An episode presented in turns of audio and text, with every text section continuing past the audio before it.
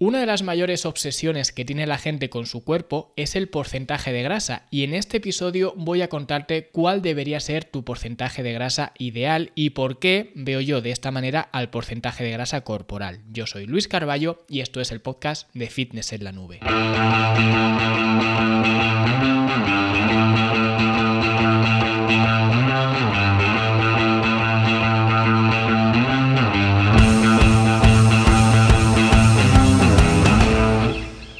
Realmente hoy iba a hablar de otra cosa, pero me ha llegado una pregunta de una alumna de la academia para responder en las sesiones de preguntas y respuestas que hacemos en directo en la academia, que cada mes hacemos una de estas sesiones y también hacemos una sesión en directo donde doy una masterclass sobre alguna temática. La siguiente masterclass que vamos a hacer es sobre el tema del alcohol y demás y cómo pues consumir alcohol sin que afecte demasiado a nuestros resultados, aunque ya sabéis que mi recomendación siempre es que no bebáis alcohol, pero bueno, teniendo en cuenta las fechas que vienen, me parecía una buena masterclass para, para impartir. Pero en cualquier caso, una de estas preguntas que me ha llegado, porque aunque las sesiones sean en directo, siempre recomiendo a todos los alumnos que si no pueden asistir a ese directo de la academia, pues que dejen las preguntas por adelantado. Y me ha llegado una pregunta muy interesante, que de hecho ha sido tan interesante que he tenido que parar las rotativas para hablar de esta pregunta en este episodio, porque ya digo, me parece muy interesante y al mismo tiempo creo que puede ser muy útil para muchas personas que estéis escuchando. Así que Aida, que es la alumna de la academia que me ha mandado la pregunta, me decía lo siguiente, y leo textualmente. Quisiera saber cómo calculas el porcentaje de grasa y por qué no tienes en cuenta la edad para la estimación. El porcentaje de grasa que tiene que tener una persona de 20 años no debiera ser el mismo que el de una persona de 50 años, sobre todo en las mujeres en edad perimenopáusica o menopausia. Por tanto, la edad debiera ser un factor muy importante a tener en cuenta, ya que desde el punto de vista de la salud, porcentajes de grasa muy bajos en esta etapa es peor que en edades más tempranas. Además, estos índices no tienen en cuenta el porcentaje de masa muscular de partida. Así, en mi caso, estimas un 25% de grasa corporal cuando con medidas en máquina InBody profesional, con el modelo usado para los deportistas de élite, me marca un 19% de grasa corporal, porque tengo mucha masa magra en piernas y brazos.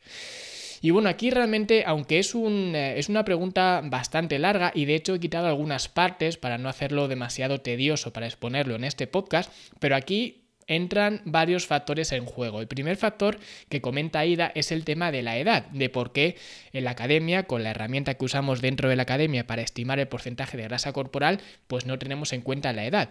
Y es que realmente la edad no tiene nada que ver con el porcentaje de grasa. Al final, el porcentaje de grasa solamente es una métrica que indica pues una parte del total, como cualquier porcentaje. Por tanto, ese total es independiente de los años que tienes. Da igual que calcules el porcentaje de grasa de un bebé recién nacido que de una persona de 80 años. Por poner un ejemplo que sea simple y que sea fácil de ver, imagina que quieres pedir una pizza y quieres que la mitad de la pizza sea de bacon y la otra mitad que sea de atún. Pues entonces da igual que la pizza sea pequeña, que sea mediana o que sea grande o que sea familiar, porque el porcentaje de atún de la pizza siempre va a ser del 50%. Y ya digo, da igual el tamaño de la pizza, da igual el tiempo que te tarde en llegar, da igual lo que te haya costado la pizza, que al final el porcentaje de atún y el porcentaje de bacon va a ser el mismo, sea pequeña, mediana o grande, o sea más cara o más barata. O sea que al final esto es un poco lo que quiero representar para que se vea que el porcentaje de grasa corporal no tiene nada que ver con los años que tienes o con cualquier otra cosa, porque al final el porcentaje de grasa corporal es básicamente la cantidad de grasa que tiene tu cuerpo con respecto a tu masa total, no a lo que pone en el carnet de identidad. Donde sí suele haber una implicación de la edad es en la tolerancia hacia ese porcentaje de grasa. Porque como bien dice Aida, una mujer joven probablemente tenga un porcentaje de grasa menor que una mujer pues perimenopáusica. Pero fíjate que he dicho probablemente, porque tampoco es algo matemático ni universal. Y aunque es cierto que un porcentaje de grasa muy bajo, como dice Aida también, puede generar complicaciones, puede no ser lo ideal, la realidad es que ese es un problema al que casi ninguno de los alumnos de la academia y ninguno de los que me estéis escuchando ahora se va a enfrentar nunca. Habrá alguno, por supuesto que sí, pero no es lo general. Por eso yo no doy un límite inferior. No te digo, no, no tienes que bajar de este porcentaje. Porque realmente el problema no está en ese límite inferior, el problema está en el límite superior, porque el problema que tiene casi todo el mundo es que tiene un porcentaje de grasa demasiado elevado, no demasiado bajo. Y de ahí pues mi recomendación general de que las mujeres deban esperar estar por debajo del 30% de grasa corporal y los hombres por debajo del 20% de grasa corporal, que son las recomendaciones así a nivel general que doy dentro de la academia. Y esto significa que seas una persona mayor o una persona joven, esos límites siguen siendo perfectamente válidos. Por ejemplo, si eres una mujer joven, lo mismo tienes un porcentaje de grasa corporal del 25%. Y si eres una mujer de 60 años, lo mismo lo tienes del 30%. ¿Podríamos aumentar la tolerancia de esta mujer de 60 años a 33% en lugar de 30%? Bueno, como poder podríamos, pero si tienes un 33% de grasa corporal y eres una mujer de 60 años, prefiero que trabajes para estar en un 32 en lugar de acomodarte en ese 33. Porque si te enfocas en estar por debajo de 30, que es, como digo, la recomendación que doy, tengas 20 o 60 años, da igual, siempre vas a estar en una mejor posición que si tienes un 33%. Por eso doy esos límites de una forma independiente a la edad, porque una mujer de 60 años con un 29% de grasa corporal no va a tener ninguna complicación. Y 29 es menos que 30. 29 está por debajo de 30. Por tanto, vemos que estos límites son perfectamente válidos independientemente de la edad. Que te pueda costar más o te pueda costar menos es otra cosa. Por eso doy límites y doy límites amplios. Es decir, por debajo de 30 puede ser 22, puede ser 25 o puede ser 29. Posiblemente una mujer que pues sea más mayor, que no tenga un background especialmente deportivo, etcétera, pues esté en un 29, en un 30 y una mujer más joven con mucha más eh, capacidad física, mucha más capacidad de trabajo, etcétera, pues esté más por debajo, a lo mejor un 21, un 22, etcétera. Y todas están por debajo del 30. O sea que independientemente de que no mencione la edad, sí que ese límite superior tiene mucha tolerancia a esa edad, porque una persona más mayor estará más cerca de ese límite y una persona pues no tan mayor, más joven, pues con más vitalidad, etcétera, posiblemente esté más alejado por debajo de ese límite. Pero ambas personas están por debajo de ese límite. Y por eso doy esos límites independientemente de la edad. Por eso, y porque además la forma de calcular, calcular entre comillas, el porcentaje de grasa, ya sea la forma que nosotros usamos en la academia, o sea, esta máquina InBody para atletas profesionales que dice AIDA, son solamente estimaciones tanto mi forma de hacerlo como la máquina de atletas profesionales. Las dos son estimaciones. La diferencia es que mi forma, la forma que usamos en la academia, la puede usar todo el mundo en su casa. Y la máquina que dice AIDA cuesta más de 4.000 euros.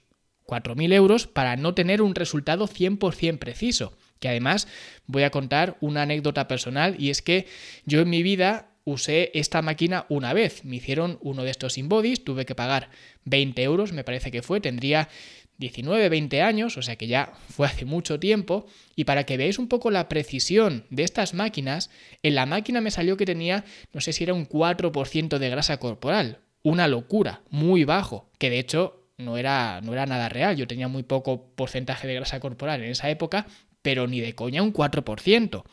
O sea que cuando a mí me dieron el papel que te sale ahí con las medidas y todo esto, con lo que es las, las mediciones me refiero, pues me quedé un poco asombrado, porque yo en esa época no sabía si eso era real, no era real, pero evidentemente no era real. ¿Cómo voy a tener un 4% de grasa corporal? Era absurdo. Y es una máquina que cuesta una pasta. De hecho, es la misma máquina que, que, dice ella. No sé si el modelo es exactamente el mismo, pero vamos, es el modelo, el modelo más top en esa época. O sea que es para que veáis que aunque te gastes una pasta en un método que sea más preciso, o al menos que tú creas que es más preciso porque cuesta más dinero o porque lo usan los atletas de élite, eso no tiene por qué reportarte un valor más preciso, porque esa forma de estimar la grasa corporal no deja de ser eso, una estimación. Y por eso Da igual que uses la máquina que usan los atletas más top del mundo o uses cualquier otra forma, porque aquí lo interesante no es la precisión que te da el sistema que utilizas, lo interesante es ver la trayectoria de ese número siempre manteniendo la misma forma de medición constante. Es decir, si yo quiero saber si voy hacia un mejor lugar o hacia un peor lugar, tengo que coger un factor estándar de medición, ya sea la máquina que comenta Ida, esta de los atletas de élite, o sea la forma que usamos en la academia, o sea la que sea, y ver la trayectoria. Como siempre digo, no me importa tu situación actual, me importa la trayectoria que lleves. Si vas a mejor o vas a peor. Eso es lo que realmente me importa. Y para ello, lo que me interesa es que tengas un sistema de medición estándar, que siempre sea el mismo, y a partir de ahí que vayas viendo hacia dónde vas si vas a mejor o vas a peor. Porque solamente así vas a poder ver si estás mejorando o estás empeorando. Y por eso mi forma de estimar el porcentaje de grasa, que es tan simple y tan fácil y que lo puede hacer cualquier persona en su casa, lo hago así justamente para eso, para que todo el mundo pueda tener acceso a una forma de estimar su porcentaje de grasa corporal, porque no todo el mundo tiene acceso a una de estas máquinas que ha comentado Aida, que está muy bien tenerlo simplemente por curiosidad. Y si tienes la oportunidad, si estás en un gimnasio donde puedes hacer este tipo de cosas y demás, lo quieres hacer una vez por tener una referencia o lo que sea, lo puedes hacer.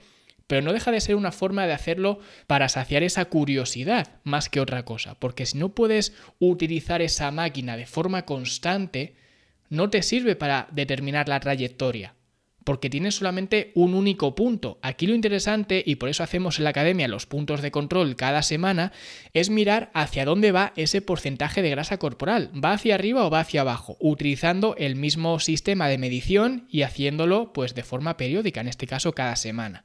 Y de esta forma sí que puedes ver hacia dónde va el porcentaje de grasa corporal. Y da igual que si esa forma de estimar el porcentaje de grasa corporal que usamos en la academia te da un 25% de grasa corporal, da igual que la realidad sea que tienes un 27 o da igual que la realidad sea que tienes un 21. Da igual, porque aquí lo que me interesa es que si la semana que viene pues te marca en lugar de un 25 te marca un 24, estás yendo a mejor. Y da igual que ese 24 sea un 24 ficticio porque en realidad es un 27. Da igual. Lo que cuenta es que antes, haciendo o usando el mismo sistema de medición, tenías un 25 y ahora tienes un 24. Y por eso esta es una forma tan válida de estimar el porcentaje de grasa corporal, porque no te hace falta comprar ninguna maquinaria ni pagar por usar ninguna maquinaria ni nada de esto. Solamente con la herramienta que usamos en la academia, que no tienes que comprar nada, simplemente tienes que hacer los puntos de control, ya puedes tener una referencia de ese porcentaje de grasa corporal. Y en función de conforme vayas haciendo los puntos de control cada semana, pues irás viendo hacia dónde avanza esta referencia, si va hacia arriba, si va hacia abajo o si está o no dentro de los límites que eh, comento de mujeres por debajo de 30 y hombres por debajo de 20. Y ya digo, puede que no sea el sistema infalible o el sistema incluso más preciso, ni el sistema que usan los atletas de élite, pero no tiene nada que envidiarle, porque al final es una forma de que todo el mundo pueda tener acceso a una forma de pues estimar este porcentaje de grasa corporal. Así que si quieres saber cuál es tu porcentaje de grasa corporal estimado y cómo puedes trabajar para meterlo dentro de los límites que he comentado, mujeres por debajo de 30%, hombres por debajo de 20%, en la academia tienes todo el para hacerlo. Si quieres entrar en la academia, puedes hacerlo desde fitnessenlanube.com barra academia. Y hasta aquí el episodio de hoy, espero que os haya gustado, si ha sido así, dadle like, suscribíos a este podcast, dejadme un comentario bonito y nosotros como siempre nos escuchamos mañana.